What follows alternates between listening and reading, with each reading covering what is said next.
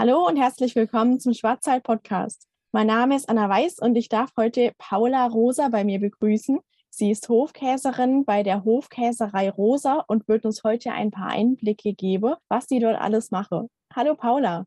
Hallo. Schön, dass du dir heute die Zeit genommen hast, zwischen all dem Käse auch mal beim Schwarzwald-Podcast mitzumachen. Wir dürfen jetzt gerade mal direkt mit der Frage starten, was bedeutet denn für dich der Schwarzwald? Also der Schwarzwald bedeutet für mich ganz klar natürlich meine Heimat. Da haben wir äh, große Heimatsgefühle zu. Und gleichzeitig bedeutet der Schwarzwald für mich eine, eine wahnsinnig schöne Landschaft. So, also ich habe immer die wunderschöne Berg- und Wiesen- und Waldlandschaft vor meinen Augen, die wir natürlich als Landwirte einfach unheimlich pflegen und mitgestalten und eigentlich zu dem machen, was sie jetzt ist. Und das habe ich immer so vom inneren Auge, wenn ich an den Schwarzwald denke. Wie bist du denn überhaupt auf den Hof gekommen? Also wie bist du zur Hofkäserin geworden und wie bist du zu dem allem gekommen?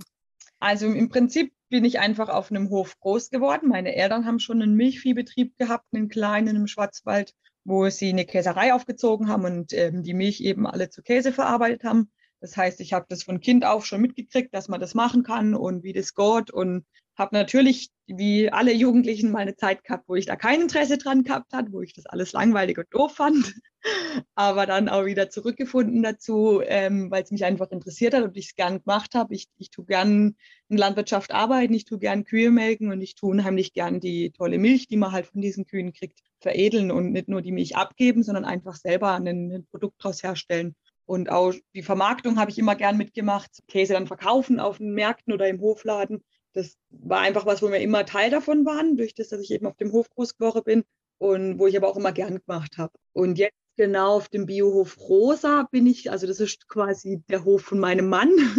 Also da bin ich jetzt ich gerade. Das ist der Hof, wo ich nicht groß geworden bin, sondern wo ich dann ähm, den Julian, meinen Mann, kennengelernt habe und zu ihm auf den Hof gezogen bin irgendwann und wir haben zusammen hier auch auf dem Hof überhaupt erst eine Käserei gebaut. Das heißt, der Biohof Rosa hatte früher keine Käserei.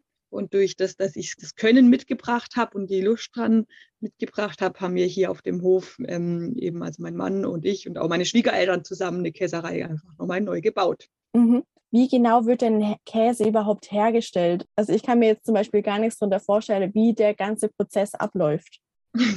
da sage ich gern was zu, das ist ein schöner Prozess. Ja. Natürlich gehen wir jetzt nicht ganz ins Detail, sonst wird es langweilig. Genau. Aber grundsätzlich quasi kann ich einfach zu meinem Tag, zu meinem Tagesablauf was sagen, wie das losgeht. Klar, morgens werden als erstes werden die Kühe gemolken und die kuhwarme Milch, die kommt direkt zu mir in die Käserei und die hat dann so, sag ich mal, durch die Leitung ist die gelaufen, hat die so 32, 30, 32 Grad und das ist quasi die Betriebstemperatur, die ich überhaupt schon brauche, dass ich überhaupt Käse machen kann. Also aus gekühlter Milch machen wir nichts. Wenn ich gekühlte Milch kriege, muss ich die erst wärmen. Ich kriege eben die Kuh warme am Morgen und dann geht es gleich zur Sache. Da setzt sich der Milch Milchsäurebakterien zu. Wir Käser nennen das Kulturen. Das kann man sich vorstellen, so ein gefriergetrocknetes Pulver. Das ist so, ähm, das setzt sich in die Milch dazu und gibt eigentlich der Milch nur die Info, was für ein Käse werde ich heute. Mhm. Das heißt, ich habe verschiedene Kulturen für einen Hartkäse, für einen Weichkäse, für einen Quark, für einen Joghurt.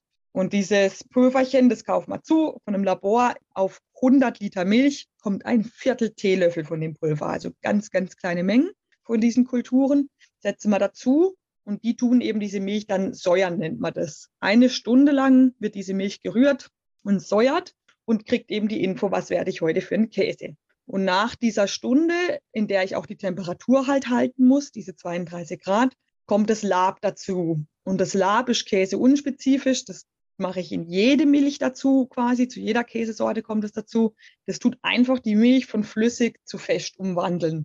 Das Lab, das Naturlab, was wir verwenden, ist ein Enzym aus einem Kälbermagen. Ist ganz natürlich, macht im Kälbermagen genau dasselbe, flüssige Milch zu festem umwandeln, damit es aufgeschlüsselt werden kann. Mhm. Und dieses Lab braucht etwa eine halbe Stunde, manchmal eine Dreiviertelstunde Zeit, um die Milch eben dick zu legen.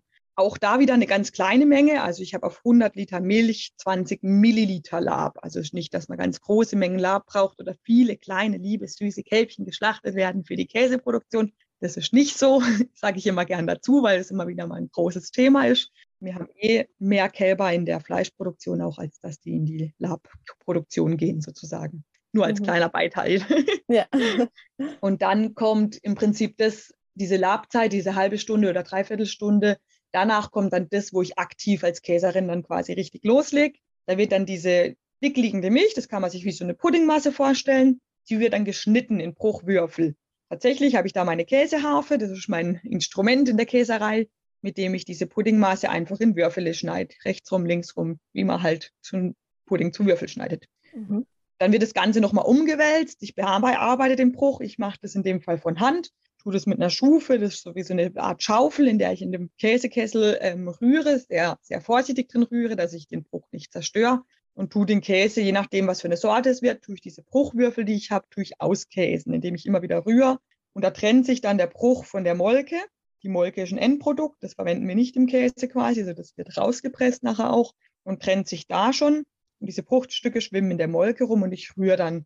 Und wenn es ein Bergkäse ist, rühre ich sehr lange und schneide den Bruch auch nochmal kleiner, dass es Weizenkorngroße Bruchwürfel gibt. Und wenn ich einen Weichkäse mache, einen Münsterkäse oder sowas, dann lasse ich den Bruch recht groß, so sag ich mal Walnusskern groß und rühre wegen sanfter und schaue, dass es nicht zerbröckelt oder kleiner wird ähm, weil das dann im Endeffekt eben den Unterschied auch macht, unter anderem. Also ein Hartkäse muss einen kleinen Bruch haben und je größer der Bruchwürfel ist, desto weicher wird der Käse. Also eben ein Münster, der richtig fließen kann, so ein Stinkerkäse, der muss einen mhm. großen Bruchwürfel haben. Mhm. Und wenn ich das ausgekäst habe, quasi genug gerührt habe, kommt zum Beispiel beim Bergkäse dann der nächste Schritt, da wird diese ganze Bruchmasse in der Molke nochmal gebrannt. Das heißt, es wird erhitzt auf 48 Grad da tut dann der Käsekessel das erhitzen und da wird das Rührwerk auch in den Käsekessel gespannt und das rührt richtig schnell, damit es durch das Erhitzen nicht festklebt irgendwie. Man kennt es ja am Topf, wird auch was festkleben, wenn man es erhitzt. Kräftig rühren, dass es nicht festklebt und, und eben erhitzen, das Brennen nennt man das beim Bergkäse. Und wenn es diese 48 Grad erreicht hat, dann kommt der Käse, diese Bruchwürfel kommen dann in die Käseform und werden gepresst zu einem Leib. Das, das kann man sich, also der Handauszug, das kann man sich vorstellen wie so ein großer Fischernetz. Da gehe ich mit in den Käskessel rein, ziehe die Bruchstücke, die Fischle raus in dem Netz und setze das in eine Käseform mhm. und mache dann gleich ein großes Gewicht drauf mit 18 Kilo und drücke das alles, diese ganz vielen kleinen Bruchstücke zu einem Rad, zu einem richtigen Leib Käse. Und durch das Erhitzen klebt es auch gleich richtig schön zusammen, dass sich eben diese Bruchstücke verbinden zu einem Rad, weil sonst würde das ja wieder auseinanderbröckeln. Ständig Sinn der Sache, durch das Gewicht wird es gepresst und durch die Hitze klebt es da wirklich. Und dann kann ich schon nach fünf Minuten, wo das in der Form ist und gepresst wird, kann ich das schon wieder rausholen und wenden und habe schon einen kleinen Leib Käse im Prinzip, der natürlich noch sensibel und zerbrechlich ist, aber der schon hebt und klebt. Und dann setzen wir es wieder in die Form rein und lassen es halt richtig schön pressen und abtropfen. Ich sag mal, das ist so der Teil von der Milch zu dem Leib. Und der Leib muss dann auch nochmal abtropfen in der Form für 24 Stunden. Nach den 24 Stunden kommt dann nochmal für 24 Stunden ins Salzbad. Das ist wirklich eine Badewanne mit Salzwasser, wo der Käse drin schwimmt und das erste Mal auch überhaupt Salz aufnimmt. Also ich mache keine Salz in die Milch oder so, sondern das kommt wirklich nur, wo der fertige Radkäse sozusagen ins Salzbad kommt. Das ist der erste Salzkontakt, den der überhaupt hat. Schließt dann schön ab den Käse, konservierten, gibt eben ein bisschen Salz rein, und auch dann hat man quasi einen fertigen, jungen, frischen Bergkäseleib, aber der muss dann auch nochmal reifen. Also wenn er ganz frisch ist, schmeckt es ja nach nichts, ist so ein weißer Käse. Und reifen tut er mindestens drei Monate, manchmal ein Jahr, manchmal eineinhalb Jahre.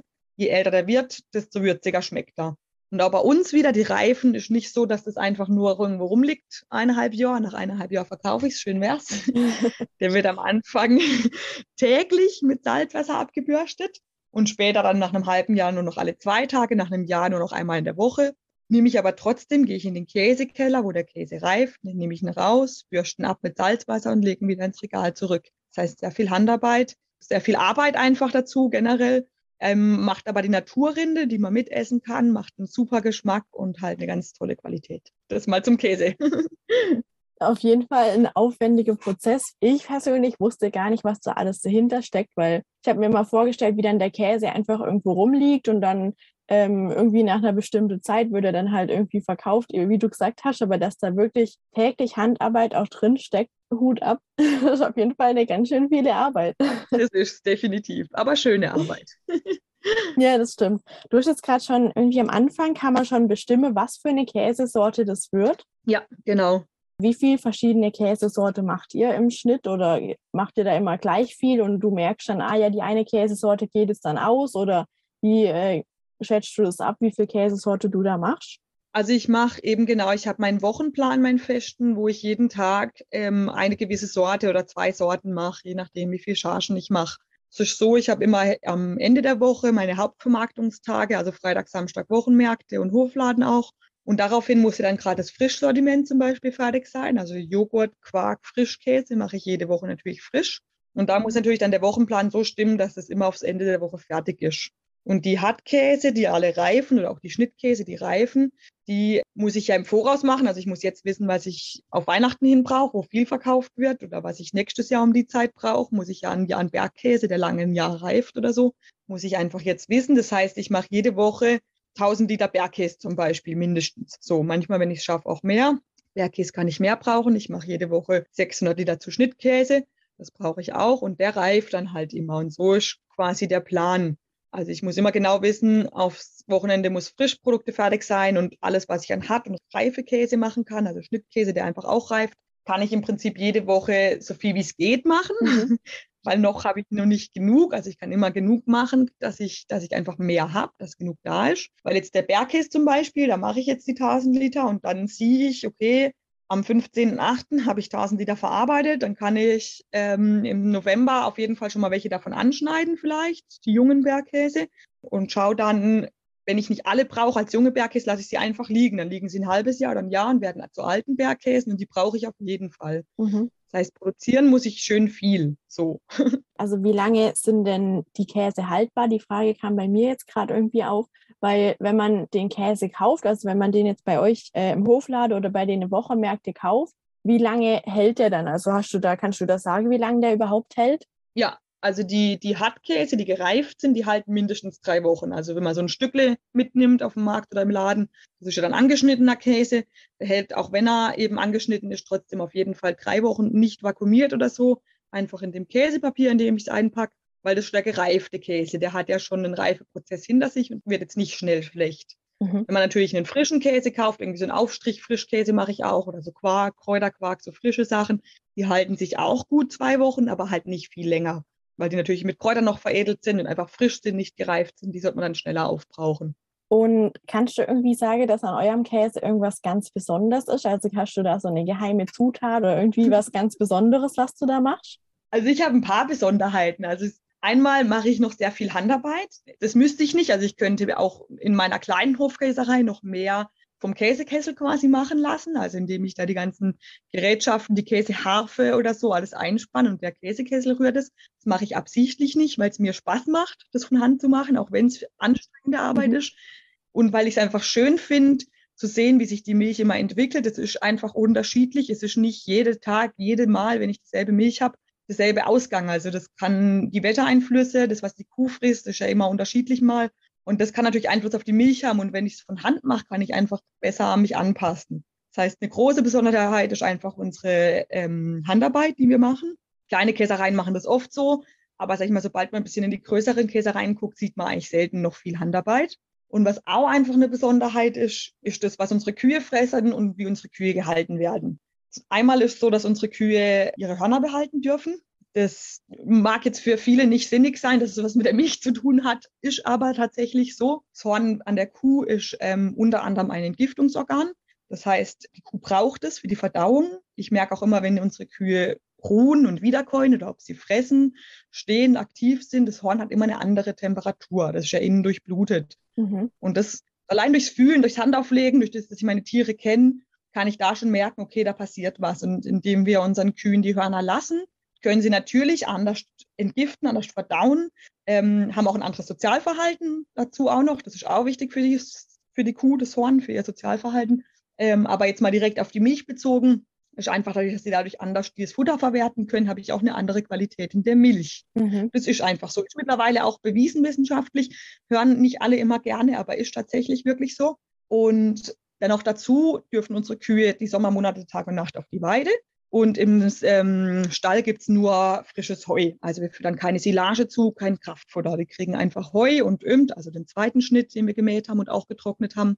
Und auch dafür haben wir extra eine Heutrocknungshalle. Das ist auch was Besonderes, um einfach das Heu und das Ömt ähm, in der Halle zu trocknen und dadurch eine bessere Qualität an Futter quasi für die Kühe zu produzieren, sodass sie wirklich im Winter ein ganz tolles Grundstoff haben als Futter halt einfach Heu und Öl, also sonst nichts dazu brauchen, kein Kraftfutter, wie gesagt, oder keine Silage und dadurch einfach eine ganz tolle Milch geben und ganz tolle Milch für unseren Käse wieder haben. Das ist wirklich schon was Besonderes. So, das, man, man merkt es auch als Käser, merkt man tatsächlich auch die Unterschiede in der Milch. Ich persönlich schmecke es auch in der Milch, aber dafür muss man sich wirklich mit Milch auch sehr auseinandersetzen, dass man es schmeckt. Und aber ich merke es auch an der Gesundheit von unseren Tieren und wie die sich verhalten. Und das ist schon ähm, was, was ganz Besonderes. Das ist denke ich, in einigen Käsereien mittlerweile nicht mehr ganz selten so. Also es gibt viele Käsereien, ähm, die das mittlerweile auch so haben, wenn die ihre Tiere selber halten, dass die dann eine Heutrocknung haben oder einfach nur Heu füttern. Aber es ist trotzdem noch nicht überall verbreitet. Und gerade bei den großen, größeren Molkereien, die ja ihre Milch von vielen verschiedenen Höfen beziehen, ist das natürlich gar nicht gegeben, dass das ähm, eine Heumilch ist und dass die Tiere auf der Weide sind und ihre Hörner behalten dürfen. Das ist schon, sieht man nicht ganz so häufig, auch nicht im Schwarzwald. Ja, klar. Und die Milch für euren Käse oder für deinen Käse, die bekommt ihr wahrscheinlich nur von eurer eigenen Kühe, dass du wirklich weißt, woher kommt die Milch und wie wurde die produziert von den Kühe. Das hast du gerade schön erklärt auf jeden Fall, dass die auch wirklich ein schönes Leben, kann man ja auch einfach sagen, dass die wirklich alles habe, was sie ja auch braucht und dadurch auch die Milch einfach besser ist. Genau, also ich habe wirklich nur unsere eigene Milch, die ich verarbeite. Ich wollte ich wollt gar keine fremde Milch verarbeiten. Eben unter anderem wegen der Haltung und weil ich weiß, wie es unseren Kühen geht und mir das einfach unheimlich wichtig ist. Die sind sozusagen unsere Hauptmitarbeiter. Also ohne die Kühe bräuchte ich ja gar nicht anfangen im Case. Genau. und, und aber auch beim Melken natürlich einfach auch, dass wir selber darauf achten, ähm, dass man sauber melkt, dass man gut drauf schaut, wie, wie ist die Milch. Wir melken immer von Hand die Kühe vor. Ich meine, das machen eigentlich fast alle, aber auch das ist einfach was, ähm, was vielen Leuten einfach nicht bewusst ist. Es wird erst vorgemolken, jede Kuh von Hand, wo man einfach sieht, wie sieht die Milch aus, wie ist die Beschaffenheit, wie fühlt sich das Euter an. Da würde ich auch eine Euterentzündung oder so frühzeitig bemerken können und frühzeitig behandeln können, bevor jetzt irgendwie die Milch schon in meinem Käskessel ist. Mhm. Und das ist schon was auch, was, was uns einfach super wichtig ist und mir als Käserin natürlich eh.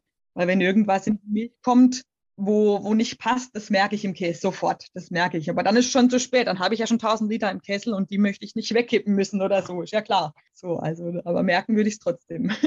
Ja, ja, das stimmt. Und euer Hof ist auch als Biolandhof ausgezeichnet. Was muss denn ein Hof überhaupt erfüllen, dass das so anerkannt wird? Jede Menge. genau, also wir, wir sind natürlich Teil der ähm, Biokontrolle. Das heißt, es kommt einmal im Jahr von der, von der Kontrollstelle ein oder zwei Kontrolleure und machen die Hauptkontrolle, wo wir alles einfach nachweisen tun, dass wir alles, was wir zukaufen, ähm, biologische Herstellung ist und alles, was wir, wie wir es veredeln ähm, und herstellen tun, einfach ähm, nach biologischen Grundrichtlinien halt hergestellt wird. Das heißt, ich darf natürlich keine Produkte mit Gentechnik verwenden. Ich darf keine konventionellen Produkte zukaufen. Und ich muss natürlich vorweisen, wie sauber und ähm, gründlich ich arbeite, dass das auch wirklich gewährleistet sein kann. Das ist so die Grundkontrolle, die jedes Jahr kommt. Da wird alles durchleuchtet sozusagen. Da muss man alle Daten und alle Einkaufen und Verkaufen, Rechnungen und Geschichten da haben. Und noch dazu kann natürlich unterm Jahr immer eine unangekündigte Kontrolle kommen, die einfach stichprobenartig sich den Betrieb anguckt, ob das wirklich alles so passt, wie wir das machen und angeben. Zum Beispiel haben wir wirklich die Kühe auch draußen oder sagen wir nur, wir haben sie draußen. Genau, ist der Zukauf in Ordnung oder so. Das sind einfach, sage ich mal, die normalen Richtlinien von, von Bio ähm, oder Bioland auch eben, die, die wir einhalten müssen und die auch kontrolliert werden. Für uns grundsätzlich ist das kein Problem. Wir machen das weniger für das Siegel als einfach aus Überzeugung. Also ich mache das auch schon eine ganze Weile mit den ganzen Biokontrollen und mittlerweile wird es immer verrückter ein bisschen, kann ich so sagen, was kontrolliert wird und wie man das handhaben muss. Und mhm. gleichzeitig habe ich da kein Problem mit, also halte ich mich da gerne dran und, und setze das gerne um. Aber es ist auch keine Schwierigkeit, weil wie gesagt, für uns ist das eine Überzeugungsfrage. Also es gibt viele Bioland-zertifizierte Betriebe, die zum Beispiel ihre Kühe enthornen dürfen. Mhm. Da muss man dann einen gewissen Umstand angeben, warum man nicht genug Platz hat für horntragende Kühe oder, oder warum das nicht geht auf seinem Betrieb. Und dann darf man die mittlerweile nicht mehr enthornen, aber man darf genetisch hornlos züchten. So ist es genau. Und wir machen das einfach aus Überzeugung nicht. Ich könnte, wie gesagt, auch eine Ausnahmegenehmigung kriegen, aber möchte das einfach nicht. Ich möchte, dass meine Tiere die Hörner behalten dürfen. Ich möchte, dass meine Tiere auf die Weide dürfen. Das ist für mich einfach eine Überzeugungsfrage. Von daher sind es Sachen, die, die für uns eh gut umsetzbar sind. Aber ja, natürlich ist halt die Kontrolle an sich eine große bürokratische Aufwand, aber das gehört halt dazu, das ist Teil davon und ist auch richtig, dass kontrolliert wird, absolut. Mhm. Ähm, sonst kann jeder da schameucheln, wie er möchte, mal so gesagt. Das stimmt. Aber kann dadurch euer Käse kann dann als Bio gekennzeichnet werde, oder? Ist das ein Biokäse? Genau, ist ein reiner Biokäse und das ist natürlich gut, weil ich dann Bio Bioläden auch mit unserem Käse beliefern kann. Ähm, und das natürlich für manche Kunden auch sehr wichtig ist. Also ich finde es, wie gesagt, ich stehe da einfach dahinter. Ich, für mich ist es eine Überzeugungssache. Ich finde es richtig. Ich kaufe auch selber, was ich, was ich nicht selber produziere, auch nur biologisch ein. Ich bin auch so der Meinung, man muss auch gucken, was steht dahinter. Also ich bin mir sicher, wenn ich jetzt kein Bio-Siegel mehr hätte, also wenn ich mir das vielleicht nicht leisten könnte, zum Beispiel, kostet ja auch immer was, diese Kontrollen und die Mitgliedschaften, würde ich trotzdem viele Kunden noch halten können, weil die einfach uns kennen und unseren Betrieb angucken und wissen, ich mache aus Überzeugung das richtig sozusagen oder, oder nach Bio-Richtlinien, auch wenn ich kein Siegel hätte. Ja. Und das finde ich immer wichtig für alle Verbraucher, dass man sich nicht nur auf einen Siegel verlässt, sondern sich auch die Betriebe anguckt. Aber grundsätzlich ist natürlich für uns jetzt sinnvoll, dass wir das Siegel haben, weil ich dann, wie gesagt, Bioläden beliefern kann und einfach die Kunden auch anspreche, die darauf Wert legen. Das ist schon sinnvoll. Ja, genau. Und äh, du hast jetzt vorher schon angesprochen, äh, euren Käse kann man ja bei eurem Hofladen auf Wochenmärkte und in Bioläden kaufen. Oder wo genau kann man denn euer eure Produkte und euren Käse bekomme. Genau, ja, genau. Also wir haben ähm, unseren Hofladen viermal die Woche geöffnet. Das wäre Mittwoch und Donnerstag vormittags von 9 bis um 12 Uhr und Freitag und Samstag nachmittags von 15 bis 18 Uhr. Da haben wir immer unseren Hofladen auf und da kann man uns gerne besuchen, da freuen wir uns drauf. und da kann man dann auch alles angucken, die Tiere und, und alles. Also da sieht man auch, wie es wirklich aussieht bei uns. Mhm. Und auf Wochenmarkt sind wir noch. Freitag sind wir in Stegen am Morgen von 9 bis 13 Uhr. Und Freitagnachmittag sind wir in Oberried von 15 bis 18 Uhr. Mhm. Dann sind wir am Samstag in Freiburg-Littenweiler auf dem Wochenmarkt. Der stand von 8 bis 13 Uhr. Und das sind so unsere Wochenmärkte. Und dann haben wir eben noch Wiederverkäufer, also die, der, der Regionalwert Biomarkt Waage in Emdingen zum Beispiel hat Käse und Joghurt und Quark von uns. Der neue Wälder Genussmarkt in Feldberg-Berntal oben, der hat auch Käse von uns. Dann gibt es in Zell am Hamersbach, Corinnas Hoflädle zum Beispiel, die nehmen auch Biblis-Käse und, und Joghurt von uns und verkaufen das mit. Und so habe ich halt so ein paar kleinere, was mir auch viel wert ist, so kleinere Bioläden oder, oder regional vermarktende Läden, die einfach Käse von uns zukaufen oder auch Restaurants oder so. Also das haben wir auch ein paar Restaurants und Wirtschaften, die, die von uns Sachen nehmen.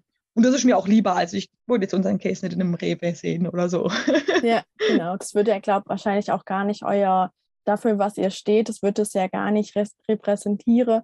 Genau. Könnt also so eine kleine Bioläde, das ist ja genau das, was ihr wahrscheinlich auch mit eurem Käse erreichen wollt. Genau, ja, genau. Das ist so das, also lieber, lieber so bei den kleinen und regionalen. Und dann ist auch in der Größe, wo ich bewerkstelligen kann. Also eine, eine großen, einen Riesenabnehmer könnte ich auch gar nicht beliefern. Also das, so viel Käse habe ich dann doch nicht. Und so viel mhm. will ich auch gar nicht werden. Ich will nicht auf Masse produzieren. Ich will lieber nachhaltig und, und im Kreislauf für uns sinnvoll. Also dass wir es auch schaffen.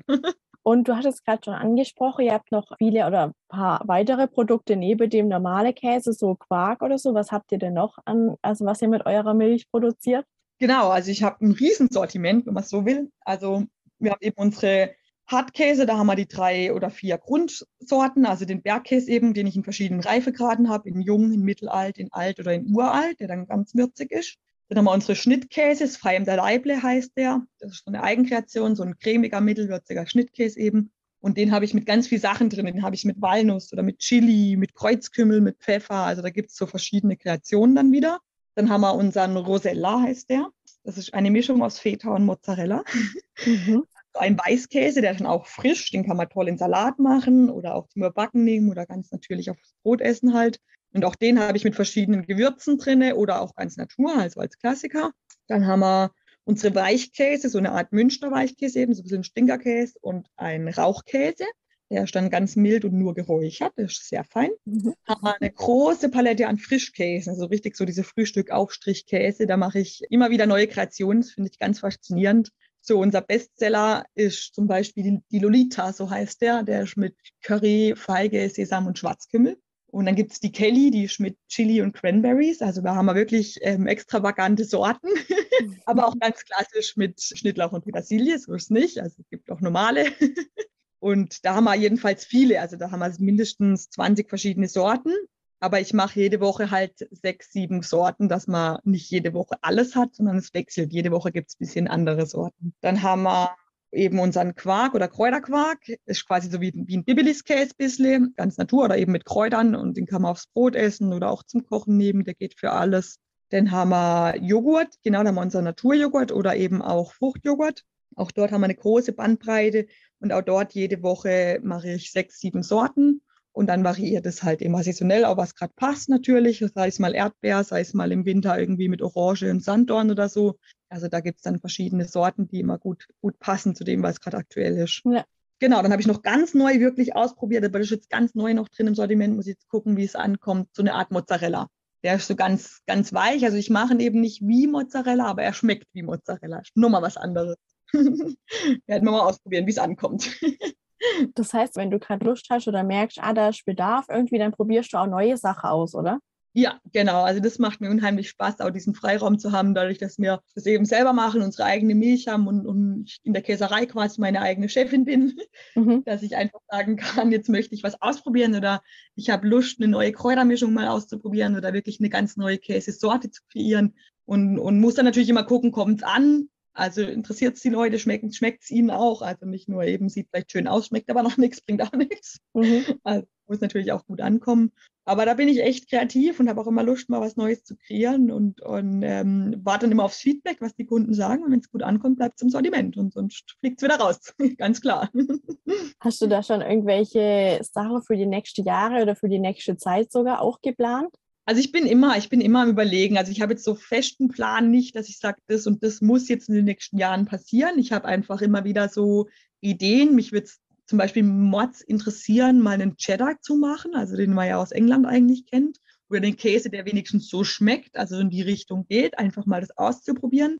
Ich weiß, dass die Herstellung bei dem super kompliziert ist. Und das ist natürlich immer auch eine Frage, ist das leistbar für uns? Also habe ich die Zeit, sowas herzustellen. Aber allein schon diese Idee, ähm, sowas in der Art zu kreieren, sowas schwirrt mir gerade im Kopf rum. Und natürlich mit diesem ganz neu kreierten Mozzarella-Art, den kann man ja auch noch mal mit Kräutern irgendwie noch verfeinern oder so. Also mal gucken, wie, wie der jetzt im Sortiment eben ankommt. Und wird der im Winter auch gegessen oder ist das jetzt gerade nur ein Sommerkäse? Gibt es den dann nächsten Sommer wieder in, in vollen Variationen oder so? Also da spukt mir immer mal was im Kopf rum. Mhm. Aber ähm, wie schnell ich was umsetze, weiß ich jetzt so nicht. Ich kann jetzt nicht sagen, nächstes Jahr gibt es das und das. Muss einfach gucken, was, was gerade passt, was ich Lust habe zu machen auch.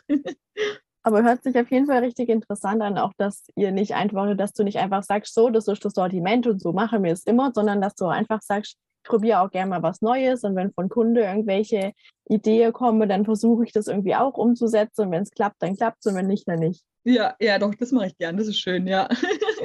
Und ich habe auf eurer Webseite habe ich gesehen, ihr habt ein Rezept zur Käse-Quiche online gestellt. Oh, ja. äh, was ist da das Besondere oder wie wird die hergestellt? Oder wie kann man die auch nachkochen? Genau, also nachkochen kann man die, das ist so ein, ist so ein Mysterium, diese Käsequiche. Also nachkochen kann man die auf jeden Fall. Am, am einfachsten ist, wenn man sich selber ein Grundrezept von einem Quicheboden nimmt. Ich denke, das haben wir alle irgendwo daheim. Das ist ja ein ganz normaler Mürbteig. Mhm. Und dann, was ich als Besonderes schon mal in das Grundrezept an dem Teig mache, ist, ich nehme nochmal 100 oder 200 Gramm Sonnenblumenkerne, röste die ein bisschen in der Pfanne und wenn die wegen abgekühlt ist, male ich die noch und mache die in den Teig mit rein. Mhm. Das ist so ein röstigen Sonnenblumenkernaroma, das ist echt fein im Boden. Das, da schmeckt der Boden immer ganz anders, als man es kennt. Und sonst Käsequiche ist Käsequiche, also es muss einfach viel Käse und viel Quark mit rein und am besten, was ich einfach immer finde, natürlich finde ich meine Produkte selber am besten, ganz klar, aber wenn man jetzt an meins nicht rankommt, ist einfach wichtig, einen vollfetten Quark, kein Magerquark, Leute, wirklich nicht, das schmeckt nicht und einen guten, würzigen Käse. Ich persönlich mhm. kombiniere immer unseren Bergkäse und einen Münsterweichkäse, weil der einfach mehr Cremigkeit reingibt und so ein bisschen schmelzt und aber auch deftig ist. Und das ist einfach das Beste, finde ich, was, was man machen kann. Ein Vollfettquark, den Bergkäse und den Münster kombinieren, die Menge quasi, wie man ja will, was das Grundrezept sagt oder wie viel Masse Käse man halt möchte. Das rein und wenn man will, das noch vermischen mit frischen Kräutern oder sowas, wenn es jetzt saisonell gerade im Sommer was gibt. Aber ansonsten tut es auch wirklich nur der Käse und, und das ist unheimlich lecker. Also ich habe es neulich auch erst wieder gemacht und das ach, wir essen es einfach alle gern. Hört sich jedenfalls sehr gut an und muss ich auf jeden Fall mal nachkochen und mal ausprobiere. Mhm. Vielleicht komme ich sogar an euren Käse ran, dann probiere ich das auf jeden Fall mit deinem Käse mal aus. Sehr gerne. gut, dann von meiner Seite dann auf jeden Fall vielen Dank, dass du bei dem Podcast mitgemacht hast und dass du dir die Zeit genommen hast. Ja, sehr gern. Damit dann ein ganz liebes Tschüss an dich, Paula, und an unsere Zuhörer. Ja, vielen Dank. Tschüss.